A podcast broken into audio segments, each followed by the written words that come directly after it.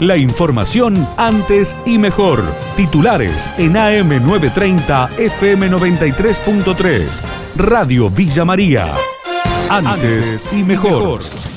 Importante baja de casos en Villa María y la región. En Pozo del Mose no hay casos activos. Los detalles los brinda el colega David Peralta. Tras 371 días, no hay casos de COVID activos en la localidad de Pozo del Mose. Con tres recuperados en el reporte del día de ayer, bajó a cero la cantidad de casos activos en esta localidad del departamento Río Segundo. Además, cabe señalar que tampoco hay casos en estudios. No se han realizado hisopados en estas últimas horas. Esto se desprende entonces la información oficial a través del reporte diario publicado por la Municipalidad de Pozo del Molle. También en redes sociales a modo de una especie de, digamos, celebración, los trabajadores de la salud colocaron pancartas frente al hospital informando que esta, bueno, esta noticia importante, que no hay casos activos de COVID en la localidad de Pozo del Molle, en tanto el número de vacunados con la primera dosis supera los 5.000. También Justiniano Pose lleva 11 días sin positivos de coronavirus.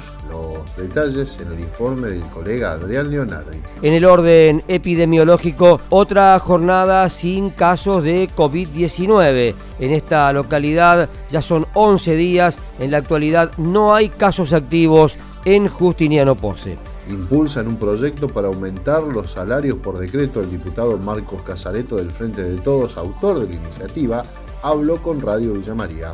Lo fundamental es parar la inflación. La inflación está bajando. Del 4,8 de marzo bajó al 2,5 del mes pasado, pero acumula un 51% en los últimos 12 meses. Y los salarios están aumentando en las paritarias, pero están aumentando en cuotas. Ustedes ven que de acuerdo al convenio se han pasado cuotas de aumento para octubre, noviembre, diciembre, o enero, febrero, marzo del año que viene.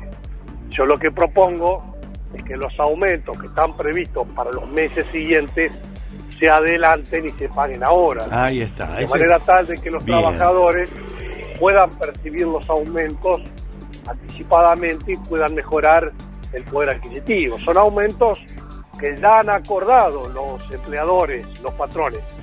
Pero en vez de pagarlo el mes que viene o el otro el otro, que se paguen ahora. Productores de San Luis piden respuestas ante la inseguridad que están atravesando. Sergio Herrera, presidente de la Sociedad Rural Río Quinto de Villa Mercedes, explicó la situación. Necesitamos realmente tener una solución de manera urgente. Bueno, esa misma política que por ahí en algunos sectores, ciudades de la provincia ha implementado el Ejecutivo Provincial con esa policía ciudadana, bueno, también que eh, esto que se produce en el conurbano también lo, lo tengamos este, eh, en la zona rural, ¿no?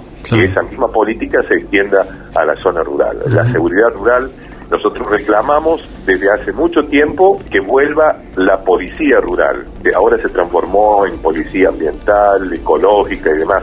Necesitamos que específicamente haya un grupo de personas que estén abocadas a lo que es el delito rural, eh, con los medios, con la infraestructura, con el personal, con los medios técnicos, como lo teníamos en algún momento. Y lo hemos reclamado, reclamado muchísimas veces y lamentablemente hasta el momento no hemos tenido respuesta de eso.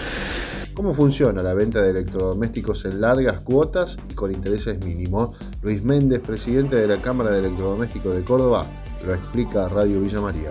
Con respecto al sin interés, el comercio tiene una tasa directa que le aplica el Banco Nación del 31%, con lo cual hay comerciantes que difícilmente lo puedan absorber porque es mucho descuento y los márgenes nuestros no, no dan para absorber semejantes eh, descuentos, pero eh, vos imagínate que, suponete que eh, algún comerciante le aplique un 30, un 20, un 25, no sé, el interés que sea, en tres años ese porcentaje eh, no es nada con la inflación que tenemos anualizada del 50%. O sea, lo mismo sigue siendo un buen negocio, una buena alternativa de compra para el cliente que lo pueda aprovechar.